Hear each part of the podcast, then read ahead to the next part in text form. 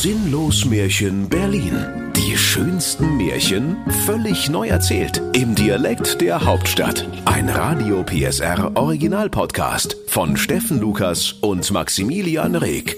Heute die zertanzten Flipflops. Es war einmal der König Bruno Blumenkohl der Gedünstete. Der lebte glücklich und zufrieden in seinem prächtigen Bungalow am Rande der Märchenhauptstadt Berlin mit seiner liebreizenden Frau Igitte Blumenkohl. Eines Abends saßen sie auf der edelsteinverzierten Couch des Königs in der Thronstube, da sprach die Igitte. Also die ganzen Diamanten im Altschliff tun ganz schön weh am Hintern. Können wir nicht mal was anderes machen, als dauernd auf dieser blöden, alten, durchgesessenen, durchgefurzten Edelstein-Couch zu hocken? Ja, Logo, sprach da der König Blumenkohl. Wie wird denn, wenn du mal Kinder kriegst? Dit wär doch mal eine Abwechslung vom Regierungsalter auf der Couch. Da besann sich die Igitte Blumenkohl und gebar ihrem Bruno an Ort und Stelle Zwölflinge. Dankeschön, sagte König Bruno und blickte ein wenig ratlos auf den unordentlichen Haufen Säuglinge. Manchmal übertreibst du aber auch. Die zwölf Mädchen von der Anna bis zur Zara wuchsen heran und wurden prächtige, Mops und pickelgesichtige Teenager, die sich miteinander ein Bravo-Abo teilten. Sie schliefen zusammen in sechs Doppelstockbetten in ihrem Kinderzimmer, und abends, wenn sie darin lagen, schloss der König die Türe zu und verschluckte den Schlüssel. Wenn er morgens die zwölf Prinzessinnen liebevoll mit dem Ruf weckte Aufstehen, ihr Pflaumen! Kinderzimmer ist keine Wärmstube!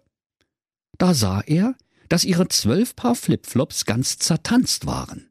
Und niemand wusste, wie das zugegangen war.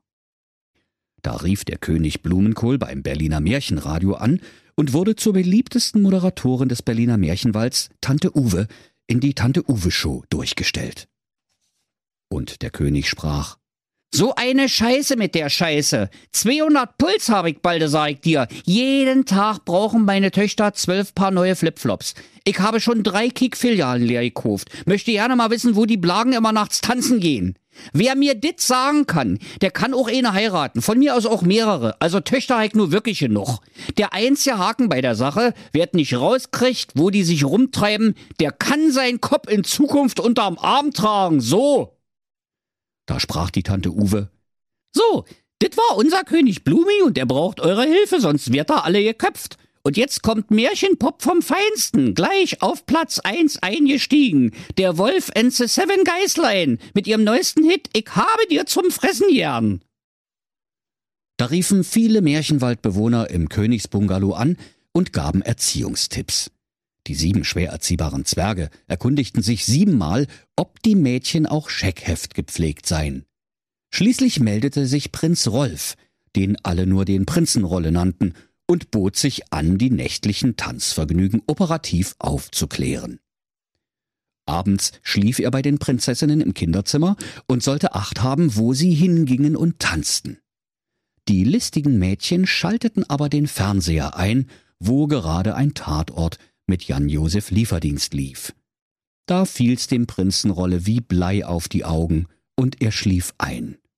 Und als er am Morgen aufwachte, waren alle Zwölfe wieder in der Märchenhauptstadtdisco zum Tanze gewesen, denn ihre Flipflops standen da und hatten alle Löcher, wie Schweizer Käse, und auch den entsprechenden Duft.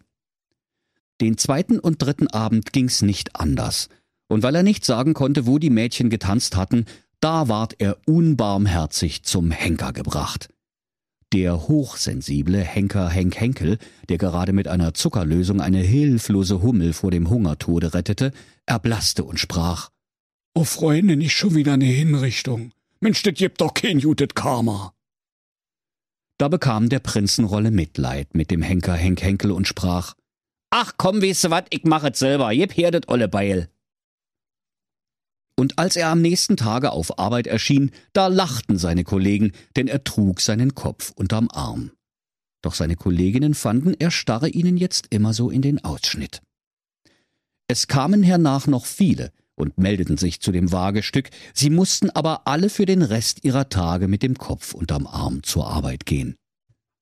Nun trug es sich zu, dass der langzeitarbeitslose Prinz Rocco Schmalbrust auf dem Weg zu seinem Zauberpilzhändler war, weil ihm der Alltag ohne Zauber ein wenig trist wurde. Du schon wieder! sprach da der Zauberpilzhändler Giacomo Champignon. Du warst doch gestern erst da. Such dir doch lieber meine Freundin, du Vogel. Da sagte der Prinz Rocco Schmalbrust. Danke für deine lieben Worte. Aber weißt du was? Um mich brauchst du dir ja keine Sorgen machen. Ich mache nämlich mit bei die Prinzessinnen-Challenge von König Bruno Blumenkohl dem Gedünsteten, weil Weibern hinterherlaufen, das kann ich. Da erwiderte der Giacomo Champignon.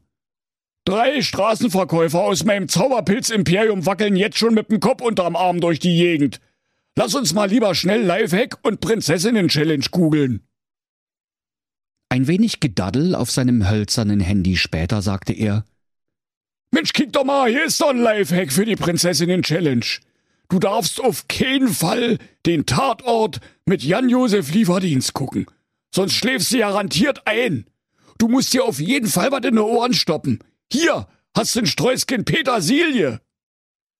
Ach, für Oropax hat es wohl nicht gereicht, oder was? Sagte Prinz Rocco dankbar und machte sich auf den weiten, beschwerlichen Weg zum Königsbungalow, der Gott sei Dank nur eine Hausnummer weiter war. Er ward so gut aufgenommen wie die anderen auch, und es wurde ihm ein königlicher Jogginganzug aus goldenem Polyester angetan.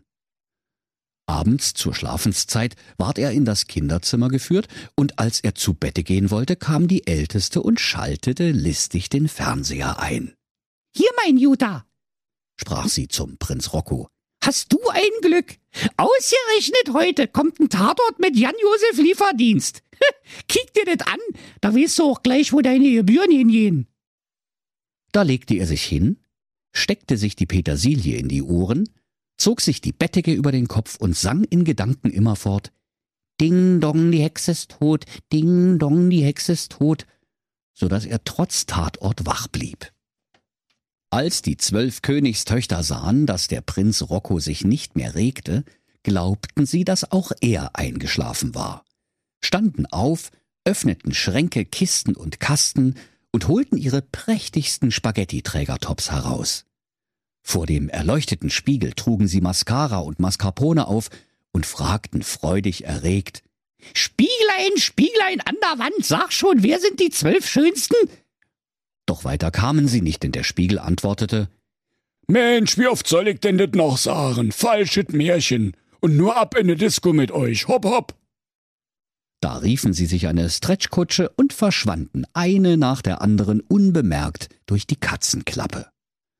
Als sie alle Selfies von sich und der Kutsche gemacht hatten und eingestiegen waren, da huschte Prinz Rocco Schmalbrust unter seiner Bettdecke hervor, blieb nur kurz in der Katzenklappe stecken und sprang im letzten Moment auf den Dachgepäckträger der Stretchkutsche. Ei, liebe Kinder, war das eine wilde Fahrt.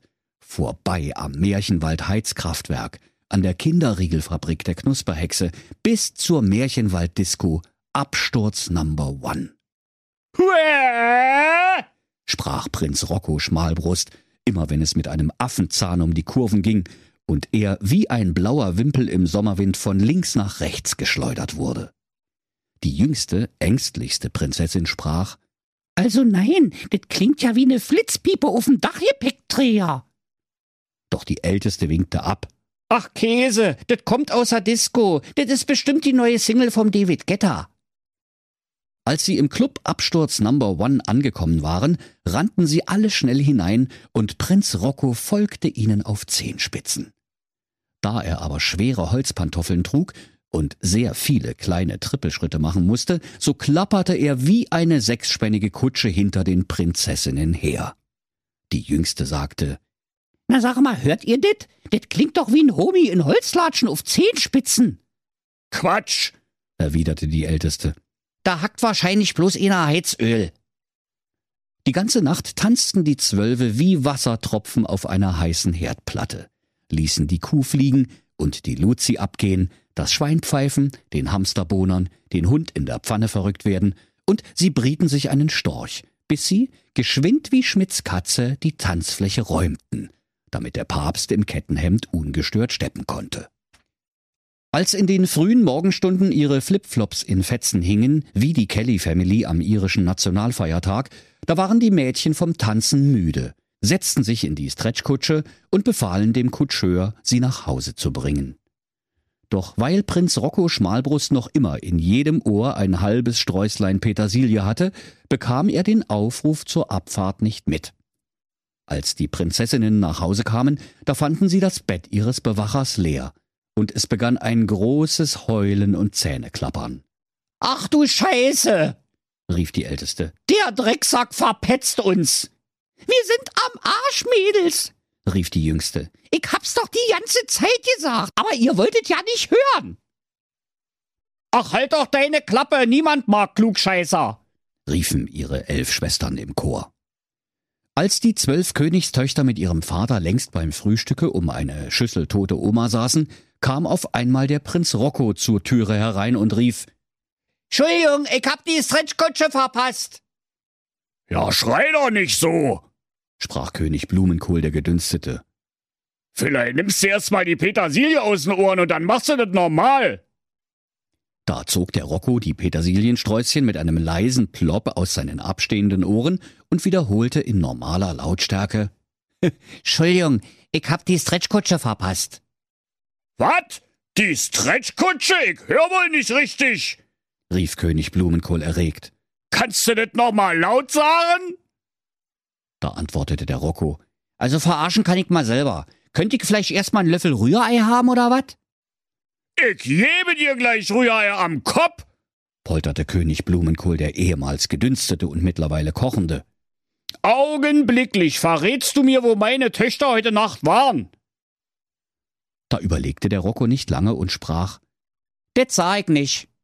Da tobte König Bruno Blumenkohl, der nunmehr angebrannte. Dann verurteile ich dir hiermit, in Zukunft mit dem Kopf unterm Arm zur Arbeit zu gehen. Mir werdet Wurst, sagte da der Rocco Schmalbrust fröhlich. Ich habe ja ja keine Arbeit. Aber dann wäre das Märchen beinahe gar nicht zu Ende gegangen, weil der hochsensible Henker Henk Henkel mal wieder Angst vor dem Richtbeil hatte. Doch schließlich ließ er sich überreden, die Bastelschere seiner Tochter zu benutzen. Prinz Rocco dankte dem guten Henkersmann für seine nicht immer leichte Arbeit. Und obwohl der Rocco mit dem Kopf unterm Arm zahlreiche lukrative Jobangebote von der Berliner Märchenwald-Geisterbahngesellschaft bekam, nahm er keine Stelle an, sondern ging lieber bis ans Ende seiner Tage jeden Abend mit den zwölf schönen Königstöchtern tanzen.